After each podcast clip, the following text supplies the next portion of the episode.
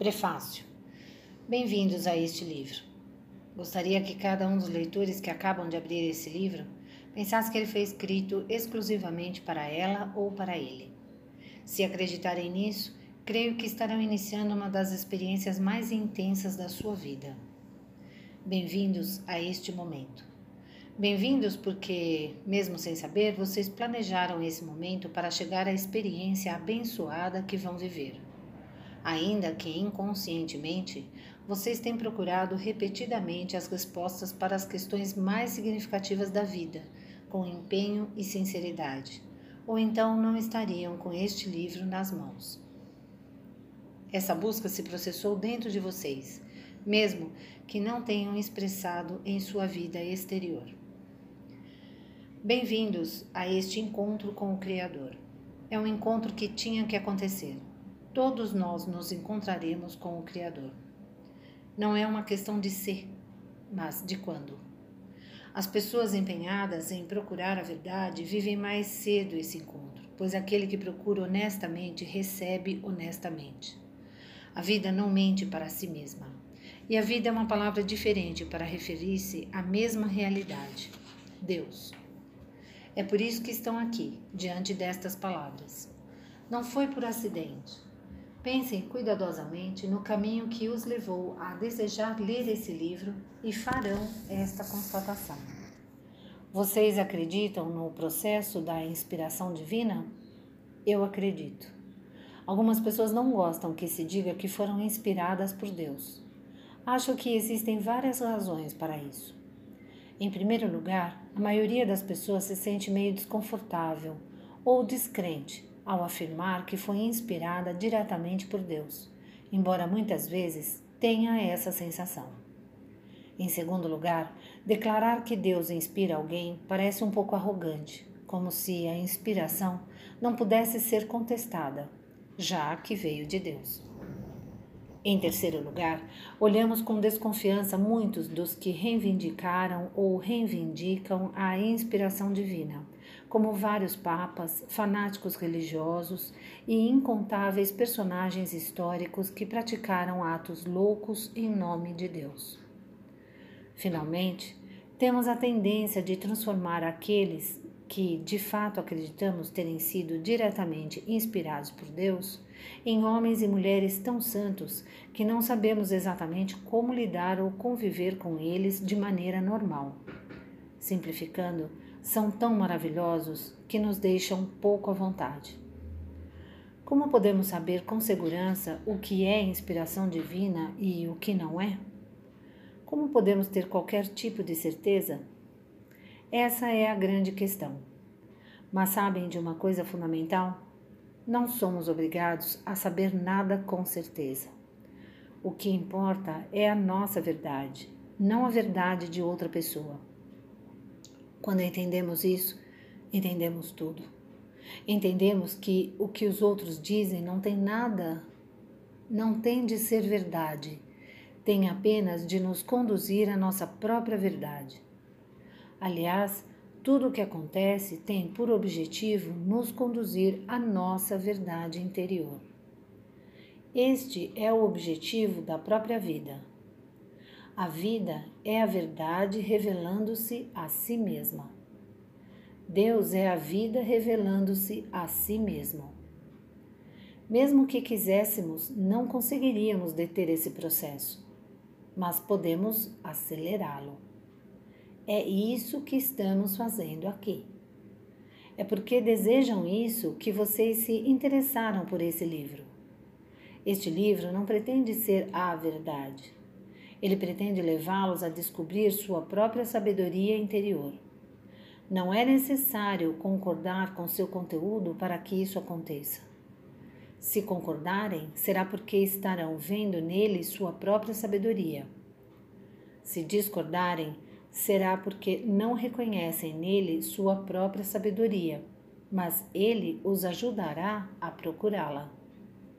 De qualquer modo, terão dado início a um processo de descoberta. Este é um ponto importante. A maior autoridade está em vocês mesmos. E isso acontece porque cada um de nós se comunica diretamente com o divino. Cada um de nós está capacitado a alcançar a sabedoria eterna. Eu creio de fato que Deus nos inspira a todos, o tempo todo. E embora todos nós tenhamos vivido essa experiência, preferimos dar-lhes outros nomes: acaso, coincidência, sorte, acidente, capricho, encontro fortuito, talvez até intervenção divina. Gostamos de acreditar que Deus intervém em nossa vida, mas temos dificuldade em admitir que Ele pode, de fato, nos inspirar diretamente a pensar, dizer ou fazer algo específico. Ficamos com a impressão de estar indo longe demais.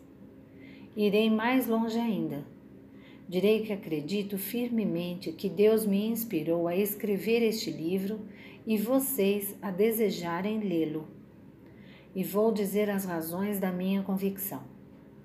Em primeiro lugar, quero afirmar, repetindo o que já disse, que todos nós estamos sendo inspirados por Deus o tempo todo. Todos nós comungamos com o Divino. Eu creio que todos vivem nesse estado de contínua comunhão e que podemos vivenciar esse estado sempre que quisermos. Em segundo lugar, não acredito que, por estarmos vivendo um momento de contato pleno com o Divino, nossas declarações, ações ou escritos se tornem infalíveis. Com o devido respeito por qualquer religião ou movimento que reivindique a infalibilidade do seu fundador ou do seu atual líder, creio que mesmo os mais inspirados por Deus cometem erros rotineiramente. Não acredito, portanto, que todas as palavras da Bíblia, do Bhagavad Gita ou do Corão sejam verdades literais, que todas as manifestações do Papa, falando ex cátedra, sejam corretas, ou que todas as atitudes de Madre Teresa tenham sido as mais acertadas e as mais perfeitas no exato momento em que foram tomadas. Creio que Madre Teresa era tocada pela inspiração divina, mas ser inspirada pelo divino e ser infalível são duas coisas diferentes. Finalmente, quero dizer que, embora eu seja capaz de escrever coisas inspiradoras, de dizer coisas inspiradoras, sou um ser humano normal, sujeito a muitos erros. É um desafio permanente para mim cumprir o que digo. Estou a caminho, mas de modo algum cheguei a meu destino e provavelmente nem estou perto. O que é realmente diferente entre o eu de agora e o eu de antes é que pelo menos encontrei o caminho. Para mim é um grande avanço. Passei a maior parte da minha vida não sabendo sequer aonde ia. Agora sei aonde estou indo. Estou indo para casa, em direção a uma comunhão maior com Deus, e nada poderá me impedir de chegar lá. Deus prometeu e eu acredito nessa promessa. Deus também me apontou um caminho pois a grande verdade divina é que não há apenas um caminho, mas vários caminhos para casa. Há milhares de caminhos para Deus e todos os levarão até Ele. Este livro fala disso, fala de como ir para casa, fala da experiência da unidade com o Divino, ou do que eu chamo de comunhão com Deus indica um caminho para essa experiência, uma trilha que atravessa nossas ilusões e nos conduz à realidade definitiva. Não importa qual seja a sua religião, pois Deus inspira todas as religiões do mundo e o que elas afirmam.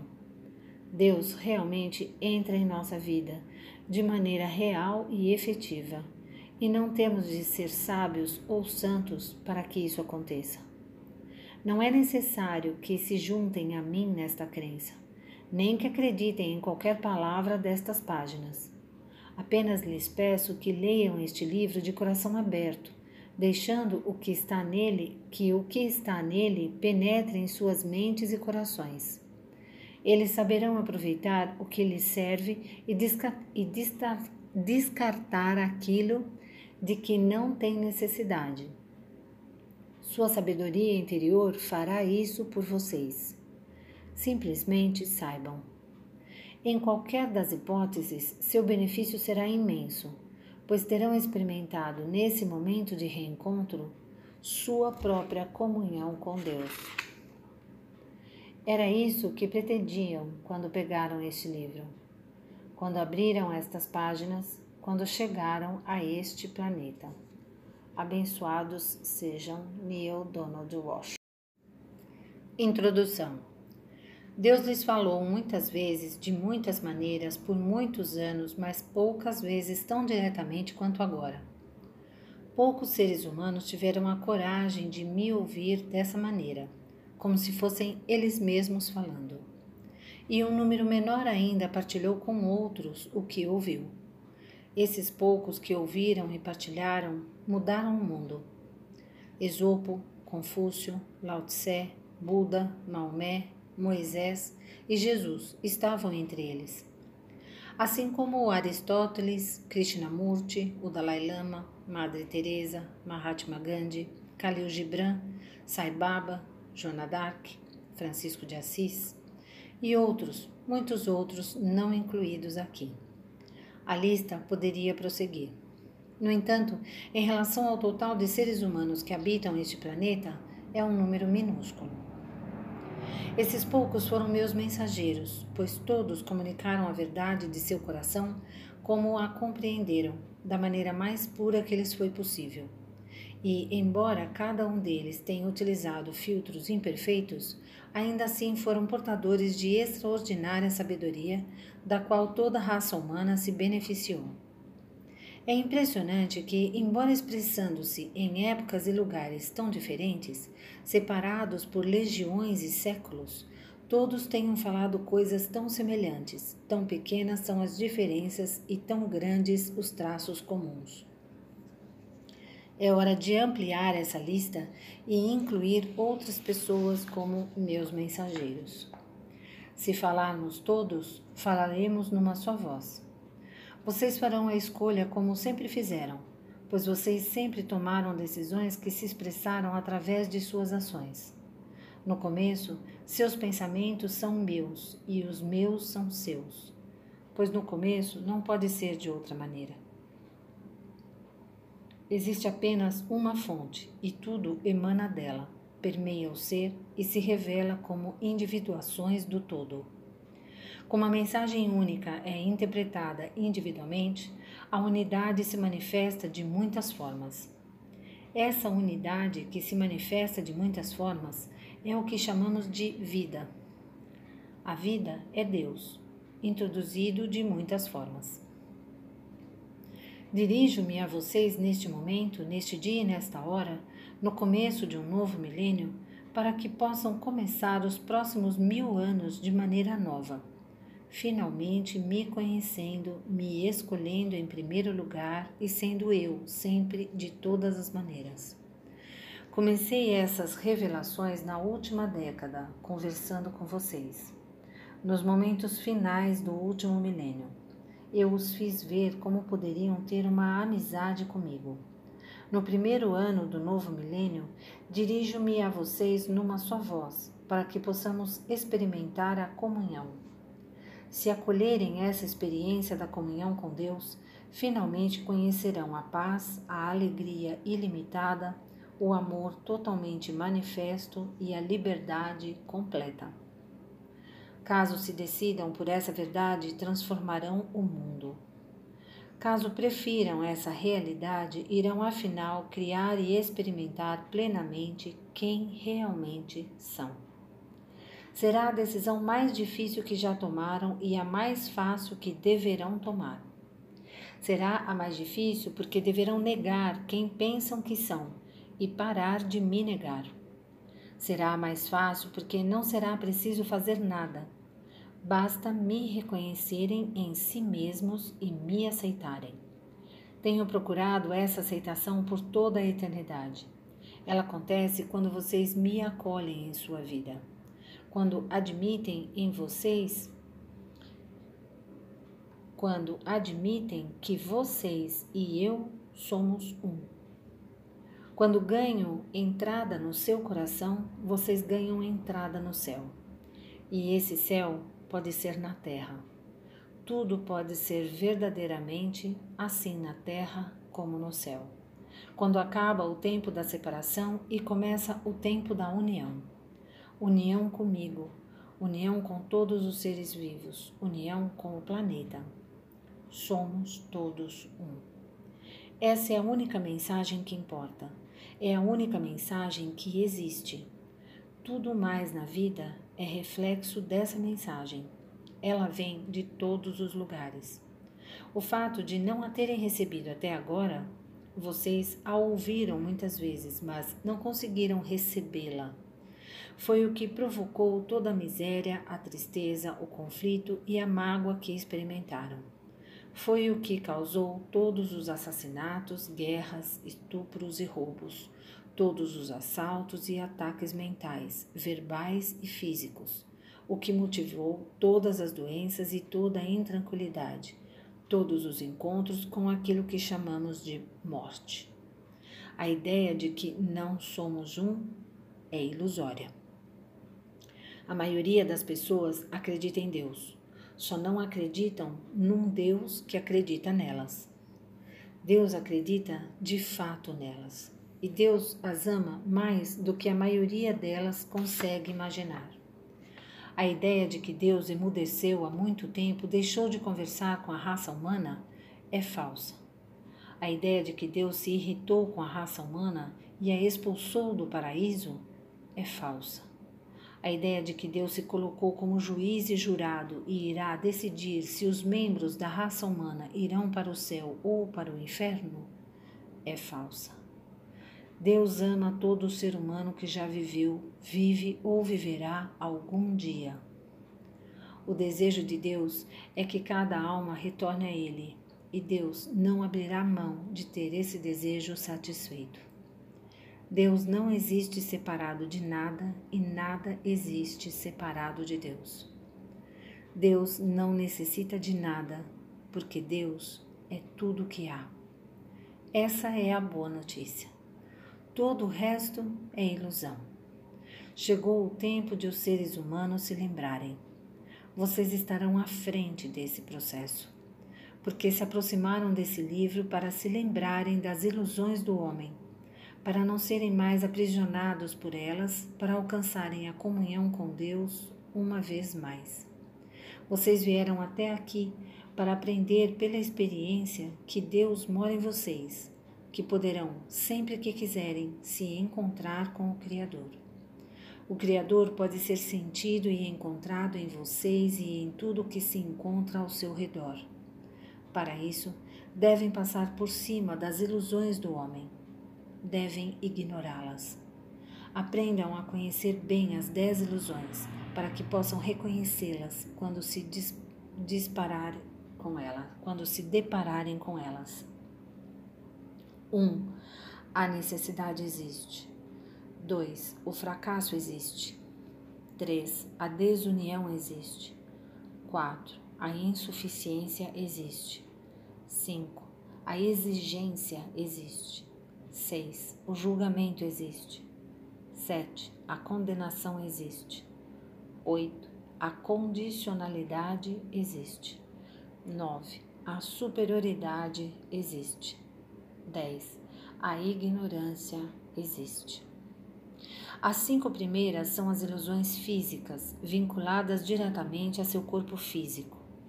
As cinco seguintes, as ilusões metafísicas, dizem respeito à realidade não física. Vamos examinar minuciosamente essas ilusões. Vocês verão como cada uma delas foi criada e de que forma elas afetaram a sua vida e saberão que é possível anular os efeitos dessas ilusões. Quero aqui pedir-lhes mais uma vez: abram seus ouvidos e seu coração para escutar e acolher, para pensar e não necessariamente aceitar. Abandonem qualquer noção prévia que possam ter a respeito de Deus e da vida. Será possível retornar às suas ideias anteriores a qualquer momento. Não se trata de abandoná-las para sempre, mas de meramente colocá-las de lado no momento, para admitir a possibilidade de que haja algo que não sabem e cujo conhecimento poderia mudar tudo. Examinem, por exemplo, sua reação à ideia de que Deus está se comunicando com vocês neste exato momento. No passado, vocês encontraram todos os motivos para não aceitar que poderiam ter uma conversa verdadeira com Deus. Vou lhes pedir que afastem esses pensamentos e admitam que estão recebendo essa comunicação diretamente de mim. Para facilitar, falarei de mim mesmo na terceira pessoa boa parte do tempo, usando simplesmente a palavra Deus. Reconheço que pode ser um pouco irritante quando uso a primeira pessoa do singular, mas isso se repetirá de vez em quando apenas para registrar quem está lhes transmitindo as informações. Imagino que muitos estejam lendo com razoável ceticismo essas linhas. Embora receber uma comunicação direta da divinidade, da divindade possa parecer de início improvável, compreendam que a estão recebendo para que se lembrem, afinal, de quem realmente são e das ilusões que criaram. Logo compreenderão que foram responsáveis para que este livro viesse até vocês. Por enquanto, ouçam-me simplesmente quando eu lhes disser que na maior parte do tempo vocês estão vivendo uma ilusão. As dez ilusões do homem são ilusões muito grandes e muito poderosas que vocês criaram durante a primeira parte de sua experiência na Terra. E continuam a criar centenas de ilusões menores todos os dias. Por acreditarem nelas, construíram uma história cultural que lhes permite viver essas ilusões como se elas fossem reais. Vocês vêm fazendo isso há muito tempo. As histórias culturais são histórias transmitidas de geração em geração por séculos e milênios. São as histórias que vocês contam a vocês mesmos sobre vocês mesmos. Como essa história cultural é baseada em ilusões, ela só produz mitos e não uma compreensão da realidade. A história cultural do homem diz que 1. Um, Deus tem um plano a necessidade existe. 2. O resultado da vida é duvidoso. O fracasso existe. 3. Vocês estão separados de Deus. A desunião existe. 4. Não há o suficiente. A insuficiência existe. 5. Existe algo que vocês devem fazer. A exigência existe. 6. Se não fizerem, serão punidos. O julgamento existe. 7. A punição é a condenação eterna. A condenação existe. 8. O amor é, portanto, condicional. A condicionalidade existe. 9. Conhecer as condições e atendê-las os torna superiores. A superioridade existe. 10. Vocês não sabem que tudo isso é ilusão. A ignorância existe. Essa história cultural foi de tal maneira inculcada em vocês que passaram a vivê-la plena e totalmente. É assim, repetem todos. A humanidade tem se dito isso durante milênios, por tanto tempo que muitos mitos se desenvolveram com base nessas ilusões. Alguns dos principais mitos transformaram-se em conceitos, como seja feita a vossa vontade, sobrevivência do mais forte, ao vencedor as recompensas, o homem nasce com o pecado original a consequência do pecado é a morte. A vingança é minha, diz o Senhor. O que os olhos não veem, o coração não sente. Só Deus sabe. E muitos outros, igualmente destrutivos e inúteis.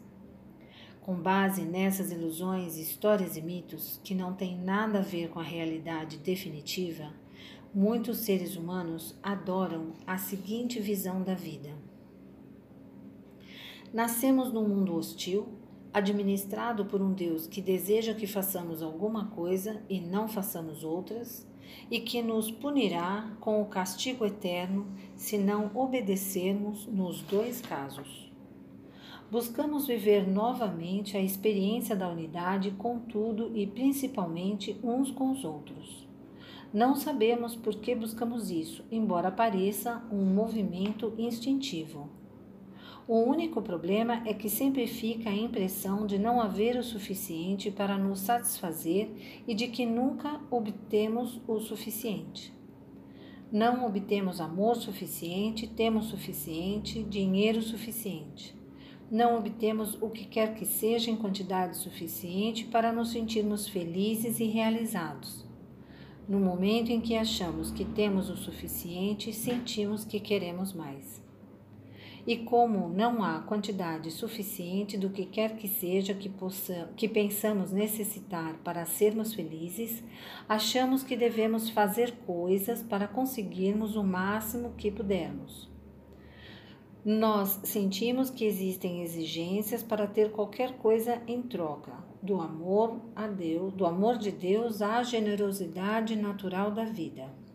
Estar vivo simplesmente não é suficiente. Por essa razão, tanto nós quanto a vida não somos suficientes. Já que simplesmente ser não é o bastante, começa a competição. Se não há o bastante aqui, temos que competir pelo que há ali. Temos que competir por tudo, inclusive por Deus. É uma competição difícil, trata-se da nossa própria sobrevivência. Nesse contexto, só os mais fortes sobrevivem e as recompensas vão para os vencedores. Se perdermos, vivemos o um inferno na terra. E quando morremos, se tivermos sido derrotados na competição por Deus, experimentamos novamente o inferno, dessa vez para sempre.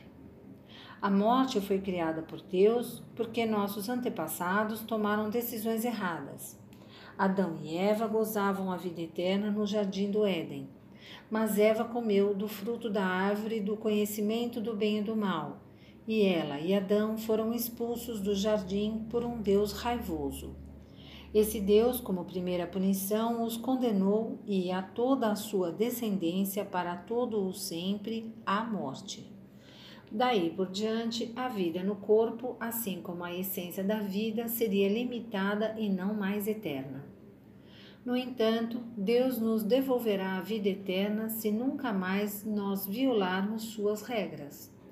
O amor de Deus é incondicional, mas as recompensas de Deus não são. Deus nos ama mesmo quando nos condena à maldição eterna. Isso o magoa mais do que a nós, porque ele realmente deseja que voltemos para casa, mas não pode fazer nada para nos ajudar se nos comportamos mal. A decisão é nossa. O segredo, portanto, é o bom comportamento. Precisamos viver uma vida justa. Devemos nos empenhar nisso. Para que possamos viver essa vida justa, temos de conhecer a verdade a respeito do que Deus deseja e não deseja de nós, o que é certo e o que é errado. Temos, portanto, de buscar a verdade. E como buscar a verdade? É simples. Basta ouvir os profetas, os professores, os sábios e o fundador da nossa religião. Se houver mais de uma religião e, portanto, mais de um fundador, temos de ter a certeza de que escolhemos o certo. Escolher o errado poderia transformar-nos em perdedores. Quando escolhemos o certo, somos superiores, melhor que nossos pares, porque temos a verdade do nosso lado. Essa condição de melhores nos permite reivindicar a maioria dos prêmios da competição Conferimos a nós mesmos todas as vantagens e escrevemos nossas regras de vida. Não fazemos isso por mesquinharia, mas simplesmente para assegurar nossa vitória. tal como deve ser, pois os que pertencem à nossa religião, nossa nacionalidade, nossa raça, nosso gênero, nossa crença política, são os que conhecem a verdade e por isso merecem ser os vencedores. E já que merecemos vencer, temos o direito de ameaçar os outros, combatê-los, até matá-los se for necessário, a fim de alcançarmos esse resultado. Pode ser que exista outra maneira de viver, outra coisa que Deus tenha em mente, outra verdade mais ampla. Mas se há, não sabemos. Na realidade, não está claro se temos a obrigação de saber ou mesmo de tentar saber, pois querer conhecer e entender Deus verdadeiramente é presunçoso e quase blasfemo. Deus é o sábio desconhecido, o realizador impassível, o grande invisível. Por isso é impossível saber a verdade que se exige que saibamos, a fim de preencher os requisitos que se exige que preenchamos, a fim de receber o amor que se exige que recebamos, a fim de evitar a condenação que buscamos evitar a fim de obter a vida eterna que usufruíamos antes de tudo isso tivesse começado. Nossa ignorância é lamentável, mas não deve constituir problema. Basta aceitarmos como credo aquilo que julgamos saber, nossa história cultural, e agir segundo esse princípio. Foi isso que tentamos fazer. Cada um segundo a sua própria crença, e assim criamos a vida que estamos vivendo e a realidade que existe sobre a Terra. Essa foi a história que a maioria da raça humana construiu. Há variações mínimas, mas é assim, em essência, que cada um vive, justifica suas decisões e racionaliza os resultados. Nem todos aceitam tudo isso, mas todos aceitam parte disso. E vocês aceitam essas declarações não porque elas reflitam sua sabedoria interior, mas porque alguém lhes disse que elas são verdadeiras. De algum modo vocês tiveram de se forçar a acreditar nelas. Isso se chama faz de conta. Chegou o momento de nos afastarmos do faz de conta e caminharmos em direção ao real. Não será fácil, porque a realidade definitiva irá divergir muito daquilo que, em muitas pessoas, em seu mundo, acreditam nesse momento. Literalmente, vocês deverão estar nesse mundo sem pertencer a ele. E qual é o objetivo disso, se vocês se sentem bem do jeito que estão? Nenhum. Se vocês estiverem satisfeitos com sua vida e com o mundo, não haverá razão para procurarem mudar a realidade e fazerem cessar todo esse faz de conta. Essa mensagem se destina àqueles que não estão satisfeitos com o mundo. Vamos agora examinar as dez ilusões, uma por uma. Vocês verão como cada ilusão os fez criar a vida que estão vivendo neste planeta. Vocês vão ver que cada ilusão decorre da anterior. Muitas parecem semelhantes, porque realmente são semelhantes. Todas as ilusões são simplesmente variações da primeira. São distorções maiores da distorção original. Vocês perceberão também que cada nova ilusão foi criada para corrigir uma falha na ilusão imediatamente anterior. Cansadas, afinal, de corrigir defeitos, as pessoas simplesmente chegaram à conclusão de que nada entendiam. Daí a ilusão final: a ignorância existe. Isso levou vocês a mostrarem indiferença e a pararem de procurar a solução do mistério. Mas a mente em evolução não aguentaria esse recolhimento por muito tempo. Em poucos milênios, um tempo muito curto na história do universo, chegamos a um ponto em que a ignorância deixa de ser uma bênção. Vocês estão prestes a abandonar a cultura que os alimentou durante tanto tempo. Estão prontos para um salto quântico em sua capacidade de entender. Logo deixarão de permitir que as dez ilusões continuem a enganá-los.